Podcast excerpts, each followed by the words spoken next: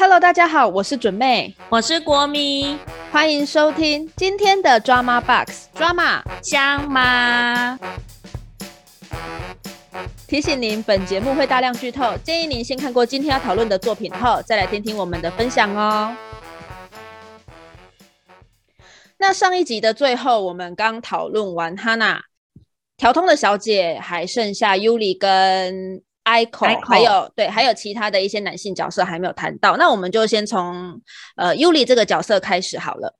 Yuli 我觉得小可惜，因为谢欣颖其实也很会演戏，真的 Yuli 没什么好讲的。他的线应该是扣着毒品案，就是他只是为了要写毒品案。你现在你现在看就只能就现在只能确定说他第三季一定会有一段戏份，因为他跟那个毒品有关系。对他应该是目前嫌疑最大的一个，就除了哈娜跟张广成，不不阿达，因为第二季最后面是他们两个声音跟画面，但因为他那个就很明显，就是他一定有碰过死前的书。所以一定也有，他一定也有一段，但除此之外，我觉得他这个角色很可惜，就他好像除了他应该是所有的小姐里面唯一一个没有背景的。对，然后目前只有看出来说他是被爱冲昏头这样。嗯，对，就只有这样。但谢欣颖本人本人就是演技也很好，所以就我就觉得有点可惜。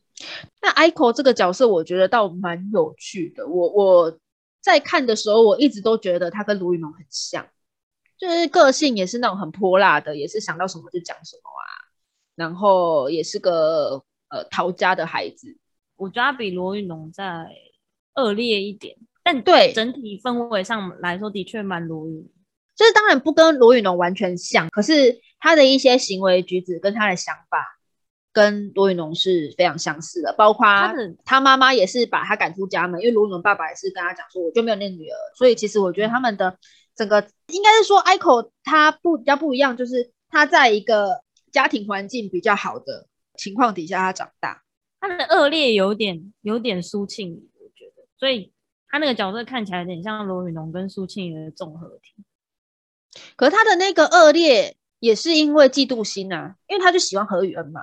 他他这个角色后来我重看一次，我觉得很有趣，是当苏过世，然后。呃，Hikari 有几乎有可能要顶让出去的时候，Iko 那时候有在那个 Hikari 的门口，就有看着，就回想一下，就是他当初为什么当小姐，跟苏一开始非常照顾他，嗯，他其实内心也是百感交集。其实要不是因为苏抛弃了何雨恩，Iko 不会，对他不会出头，他不会去做这样的事情。所以其实我觉得他这一个点就是很小女生会做的事情。他跟罗宇农最大的差别是他就是没看过那些大风大浪，嗯。嗯，他就是那种小心思啊，就是我喜欢的人我得不到，然后你已经得到了，你还不好好珍惜他，糟蹋他。对，那我要帮他报仇之外，我也要就是一吐我心中的那个怨气。嗯，对他真的是没事去斗苏青，他没事跑进人家家里嘞。对啊，没有那个也不是那个也不是没事啊，因为他就是说苏庆怡把他在酒店工作的照片传就寄给他妈妈，所以他也不算没事。只是如果他一开始没有在那边 gave，也不是 gave，他一开始没有要帮着何雨恩出头的话，对，其实后面就不会有这一整段。嗯，但其实 Iko 这角色郭雪芙演的蛮好的，蛮意外的。嗯，因为我一开始对郭雪芙的印象也是演那种。很不怎么样的爱情偶像剧的女主角，所以那时候之前都还是吧这样。对啊，对啊我那个时候看到其中一个小姐是郭雪芙的时候，我还想说，她会不会就是是所有前面那些大咖，她会不会就演技跟人家差一截，她跟人家在不同的世界里面？哎，其实不会耶。我意外的是她戏份很多，因为我本来也是想说戏份可能不会那么多，嗯，但整个看起来谢欣颖可能还比他少。对，谢欣颖的真没有很多，怎么会这样？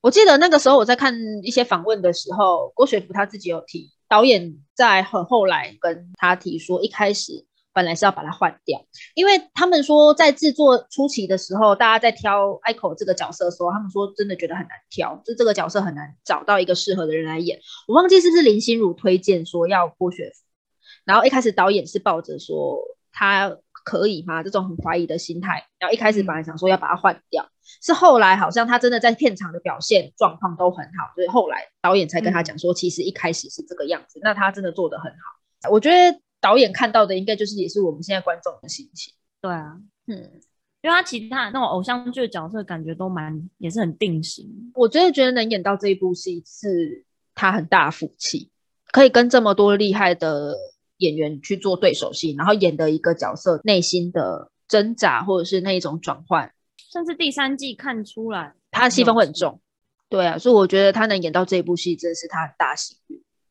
那刚刚说到何雨恩这个角色，他以他的角色啦，不是说编剧写的不好，他这个角色跟调通真的是格格不入哎，就是个也是同样没见过世面的大学生，他就是那种误闯误闯蜘蛛洞的小白兔，猛兽丛林的小白兔，我真的觉得是蜘蛛洞，我一定要用蜘蛛洞。对啊，这个应该是蜘蛛洞，它就是一种全身就干干净净的，然后进来。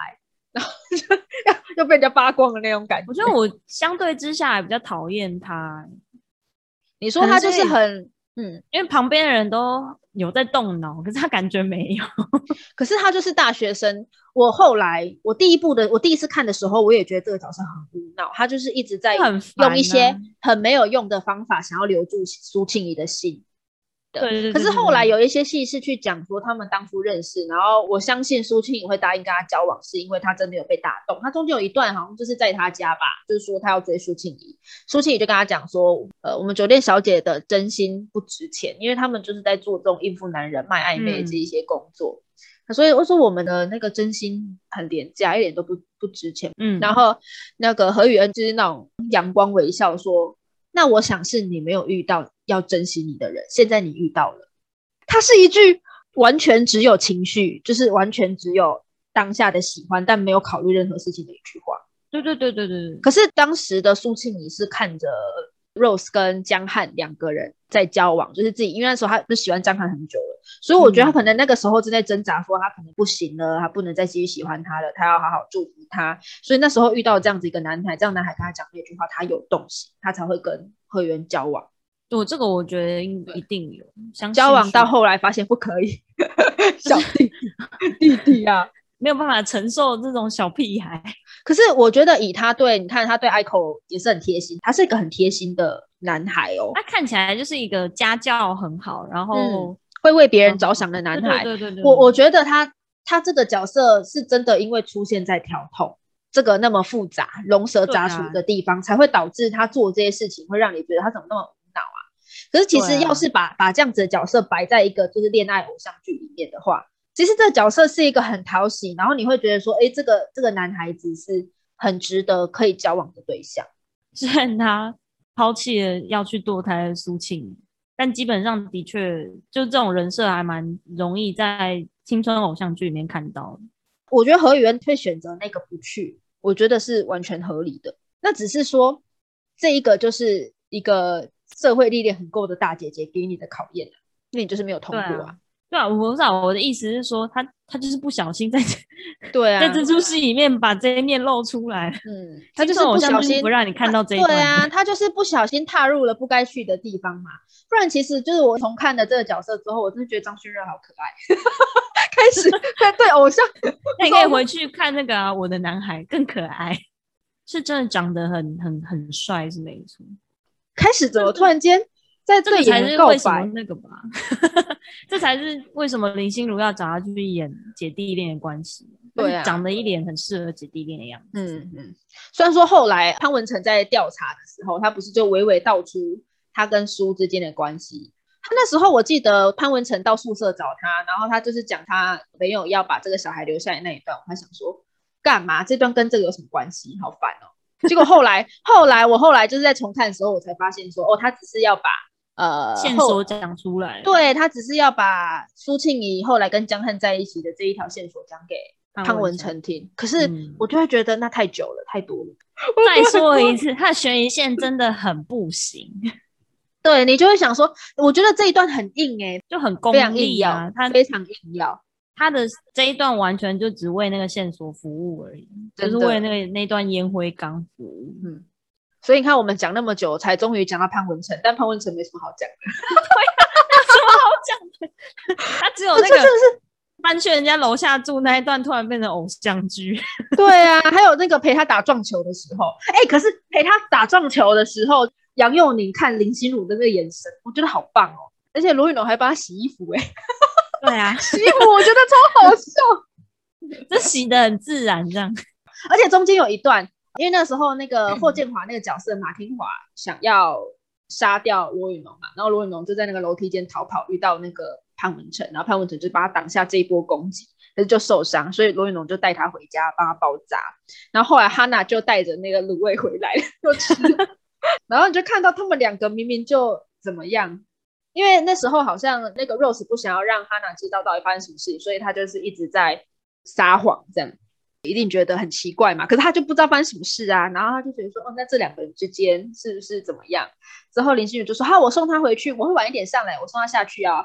那 Hannah 就看着那个门口，明明就有，好可爱，超可爱。那段那段很像那个。就是一般的偶像剧，对，超可爱的，拜托演偶像剧好不好？他们那条那条线想要做一个若有似无的暧昧，我蛮喜欢。就你不如让你真的你恋爱，我觉得这个真的是比他办案好。这他办案的速度，你会怀疑他怎么当上小队长？而且他还一直在那个，就一直在警察局里面睡觉。就是想说，啊，你是都不回家，然后一副装的好像一副整天加班到十二点的样子，可是你什么个屁都没有 查出来，这这种感觉。这可能是为什么他前面要塑造他好像是一个很老练的刑警，好像很厉害的样子。然后等他后面办不出个东西来的时候，你就 你你才不会那么生气。你想说哦，没有啊，前面还蛮厉害的。我们还是很生气呀。对，但是我还是很生气。哎，我们终于让我们终于让霍建华出场了，终于找到霍建华了。哎，霍建华真的是每一个每一个镜头都好帅哦。我觉得最棒的镜头是他跟杨佑宁两个人在那边点烟，就互点在那边点烟。我觉得那镜头真的是美如画，好帅哦！就所有霍建华的镜头都摔爆了，摔毙！而且我还蛮意外的，因为林心如之前制作戏，霍建华都没有回来，嗯，所以这部还蛮惊喜。我那时候看到第二季预告，发现哎，林心如老公有来演呢，终于可以看到他们两个夫妻同台，对啊。我等很 久啊，好不容易才看到。那说到这个客串，一定要讲的是那个啦，吴康仁啦。吴康人第三季应该就不是客串，他看起来超重要，不是客串，特别演出要这样讲。当然是咖位的问题啊。客串是那个第一集有那个啊，第一集有宋博伟，那个第第二季有林柏宏啊。对啊，就很多啊，各种是很多这种客串，就是台湾现在你叫得出名字的人。哎，这部真的很厉害哎！他们说林心如大概把他三十年的人脉都用在这里。对啊，看得出来，我完全看得出来，赚很多钱呢。拜托，你看郑元畅也是啊。你没有说，我没有想起来他是郑元畅。我完全没有想起来那个角色是郑元畅。然后那个谁也是 Selina 的妹妹任容萱，任容萱也有演啊。嗯，你可以看得出来啊，就是台湾演艺圈的演员几乎都被他挖进来。而且其实对他们来说也是很大的一个那个声量的累积，这个进来完全就是加分呐。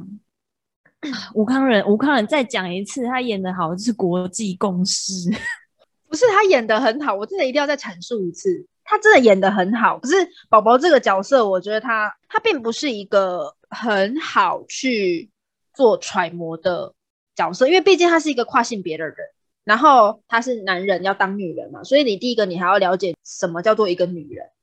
那你要去了解女人之后，你还必须要再调通这里，就是你是要一个会去勾引别人的女人，然后你还要会在这种 happy 的场所，你要会跳舞，而且是要跳那种挑逗的舞。对于一个男演员来说，我觉得这个角色很困难。那因为之前我们看过很多类似有 gay 的戏呀，或者是可能也会有那种跨性别的戏。这些男男人在揣摩女女人的这个过程当中，多少难免还是会让你觉得有一点怪怪的，好像不是这样。我真正认识生活中的那些 gay 或是那些跨性别的人，不会是这种感觉。他只会那些人只会让你觉得他在硬要演这个角色，或者是他可能用他的刻板印象演出来。可是吴康仁这个角色，他从一开始出来的时候，我就觉得 那就是他，太厉害了。他的那个手势，因为宝宝这个角色有很多的那种。手势啊，惊呼啊，或者是你下次要来哦，那种很细微的一些表情或是语气、眼神等等的，我觉得那个都是完全是自然而然散发出来。我觉得这角色比比我以前看过他演任何一个角色都让我惊艳。他在脸书上面贴了两篇文章吧，我记得第二季他出来之后，我忘记之前还之后，反正就是那一阵子，他贴了两篇文，一篇就是他去找那个类似这样的变装皇后学如何用高跟鞋跳舞，然后另外一篇好像是另外一篇，我记得更早，甚至可能是一两年前贴他去跟了一个人吃饭，然后聊了很多这个人的人生经历历程，然后。直到华灯初上上了之后，大家才发现说，哦，原来他是去找这样子经历的人，经验分享，其实就是在做角色功课啊。我觉得他很棒，就是他是真的有在用方法去揣摩这些大家觉得会相对难演的角色，了不起，真真的是很了不起。那我们的角色是不是只剩下江汉没有说？我我要先下定义，渣男。哎，傅小月这个。他这个造型真的好帅哦，而且你一定可以想得到，有多少女人会被他那双眼睛给迷倒，而且超超颓废的，很像那种日本文豪的感觉。但就是像太宰治，我觉得很像太宰治。太宰治也是渣到不行啊！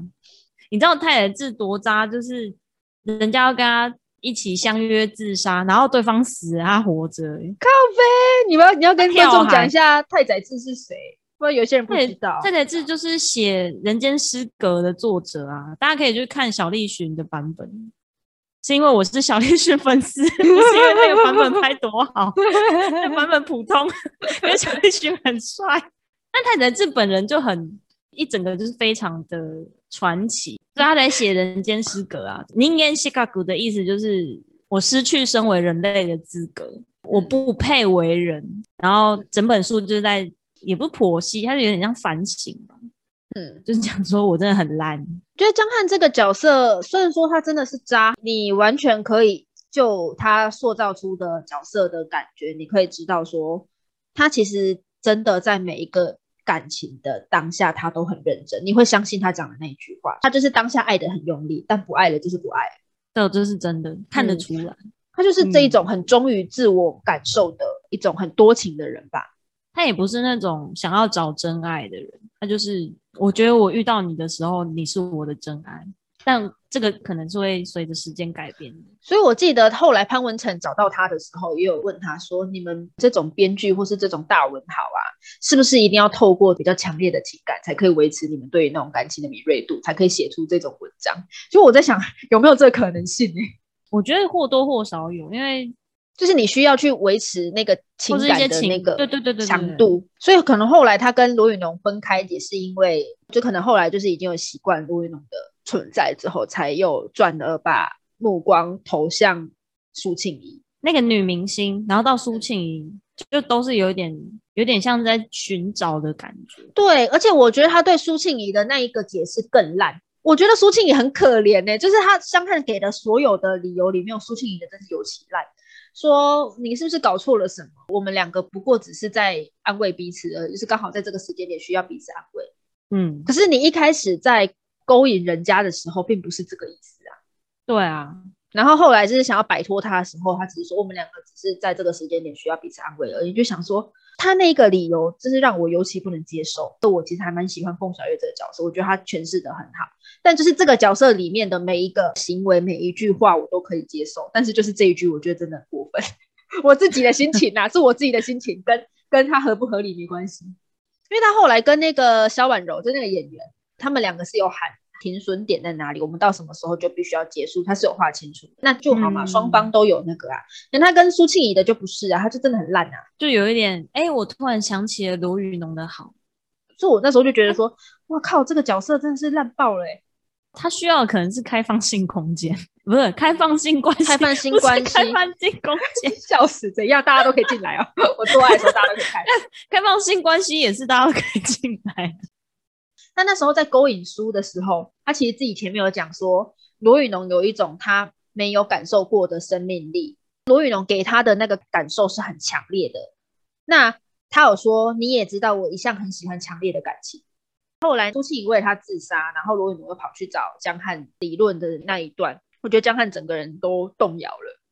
他后来跟他讲说：“你凭什么对我讲这一些嘛？然后他不是回他说，就凭着我还爱你，但是我现在不想爱你了，拜拜拜拜。后面那一段，我觉得这一段的那个感情之强烈，就是我们之前有讨论说这个，你说你搞不清楚他的，哎，我有对我有点不太清楚他的这个情绪起伏。他整个人看起来就是一个实际上是有不安全感的人，因为他不停的流连在这些情情感，自以为自己是高手，但其实我觉得他完全反而是相反，比较应该会偏自卑，或者是其实拥有不安全感的人。然后后后面也发现说，的确他就是一个在孤儿院长大的，这是我自己脑补。我觉得找凤小月演这个角色还蛮有趣的地方，就是因为他长的是一副混血的脸嘛，然后。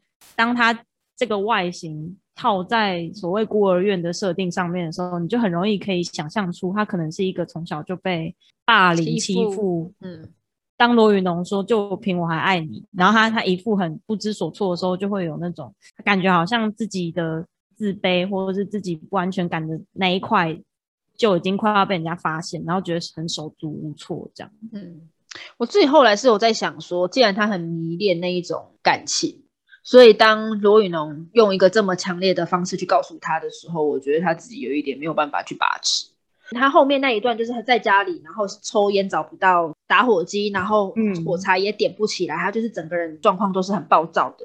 有一幕把窗帘打开，本来是他的家都昏暗昏暗，窗帘都关起来，他就把窗帘开了一个缝，然后外面是非常大太阳。我觉得这一个意象应该就是在讲说罗宇龙这个呃女人有一点要把她挖出来的那种感觉。她可能又有一点怀念，又会觉得说那样子的感觉其实很好。嗯，那个很刺眼的阳光照进他很昏暗的房间的那个意象，我觉得其实表达的还蛮不错的。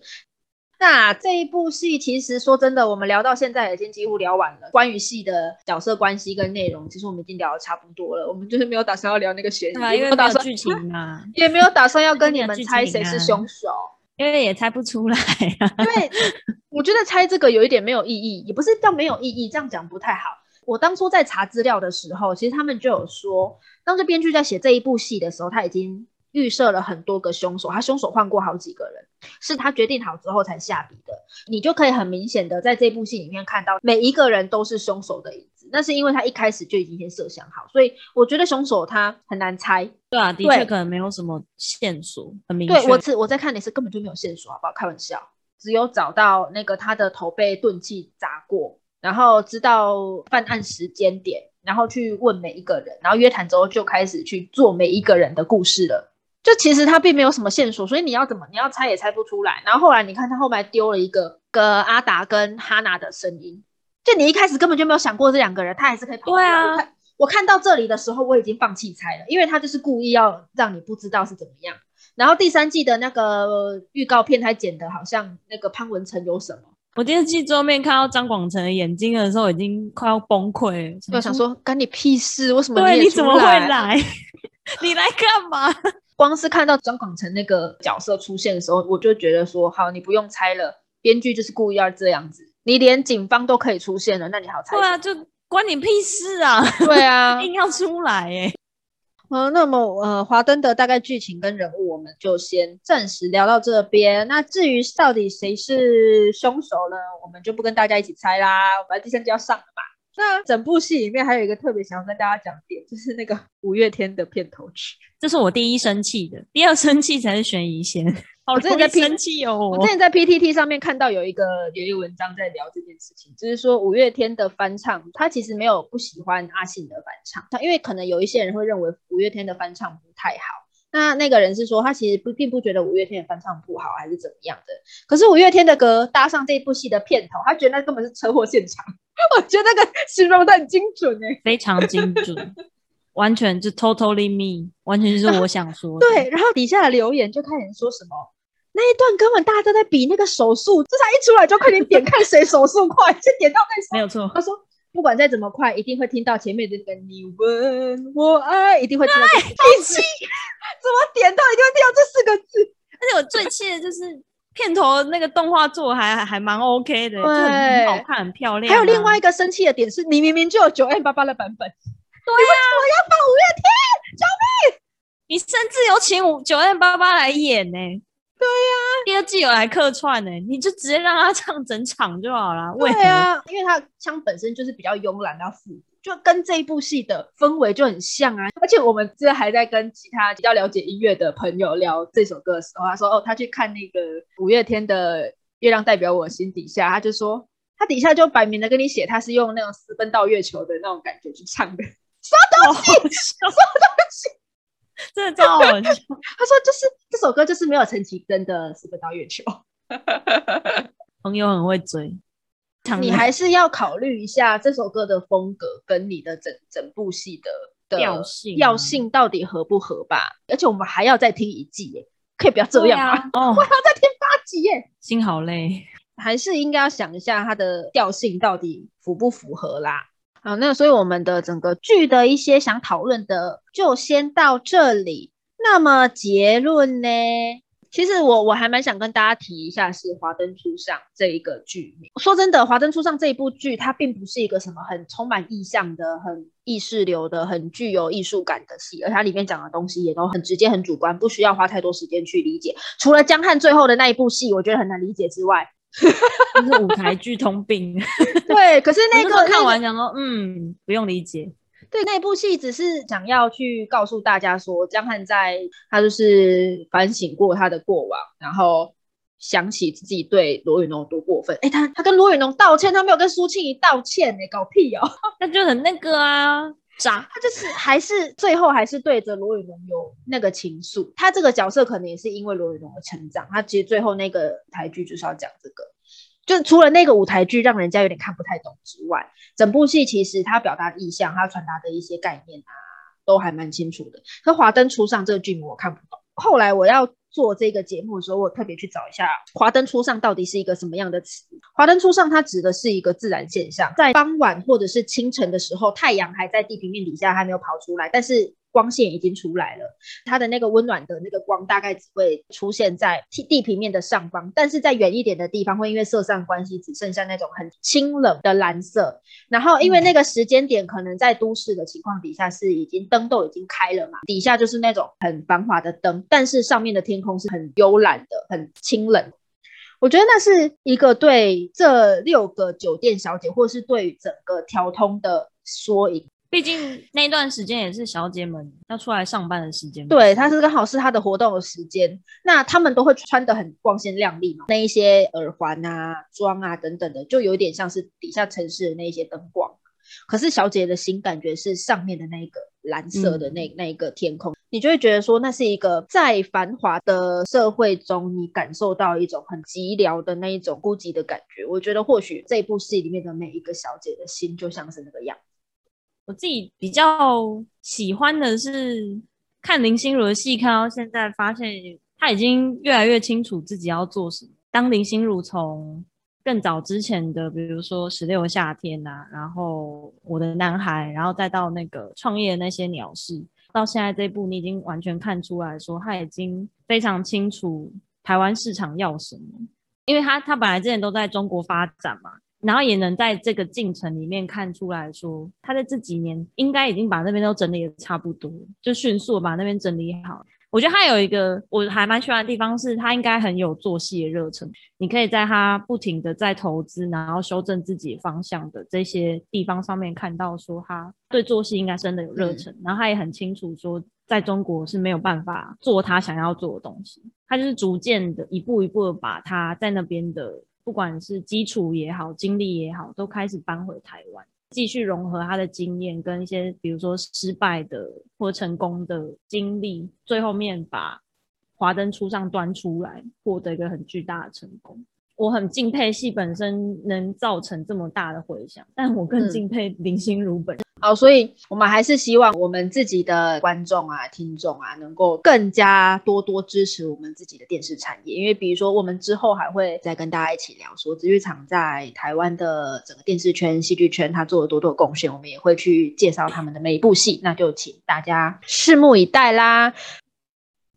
那对这部戏呢，我们最后的总结就是呢，它好看，可是我们并不觉得它有大家讲那么神，因为毕竟。节奏上面还是有点太慢，我自己觉得剧的节奏很慢的话，很容易会让人家失去追剧的那个兴致跟乐趣。对，这这部分就做比较可惜啊。嗯，我们还是有朋友是没有看完的。对啊，甚至 甚至还有一一看到就觉得不是很想看。对，也是有这种。这个还是有关于个人的一个追求。对啊，当然个人口味是有差了。嗯，虽然说我们对于他的评价没有给到说像讨论的这么的高，可是《华灯初上》这部戏对于整个台剧来讲，它确实是一个还蛮重要的指标。因为就像我们节目一开始有提到说，大家对于台剧的印象其实是感觉好像没有别的国家好，可是。华灯初上这一部戏出来之后，他帮台剧打了一剂强心针。他跟一开始不一样，比如说我们前面有讲，可能台剧真的他开始要走上坡的时候是从《中年少女》，然后一路后来到直剧场。到这个谁是被害者啊？想见你啊！火神的眼泪给我的感觉都是，哎，台剧是有越来越好哎。我们或许有一天一定可以比得上其他国家的戏。我的心态是这样。可是我觉得《华灯初上》这部戏出来，再加上它整个舆论、它的宣传什么的，它一出来，完全可以让我们这些在期待台剧的乐听人的心是觉得说，我们真的没有比别人差。它给台剧带来的新指标在这个地方。所以它还是一部，我觉得以台剧的这个历史上，电视剧史上，它会是留下一个非常重要篇章。所以即使节奏这么慢，我还是会想要把第三季看完的。那我们今天节目就到这边。如果喜欢我们的频道的话，也欢迎到我们的 FB 跟我们讨论和分享哦。本集资料来源来自维基百科、戏剧采访内容以及我跟国米两个人观剧的心得及观点，希望你们会喜欢，也希望听众朋友能够透过我们的介绍，更加了解戏剧的迷人之处。期待你能够跟我们一起深入的讨论，放声大笑哦！我们下集再见，拜拜，拜拜。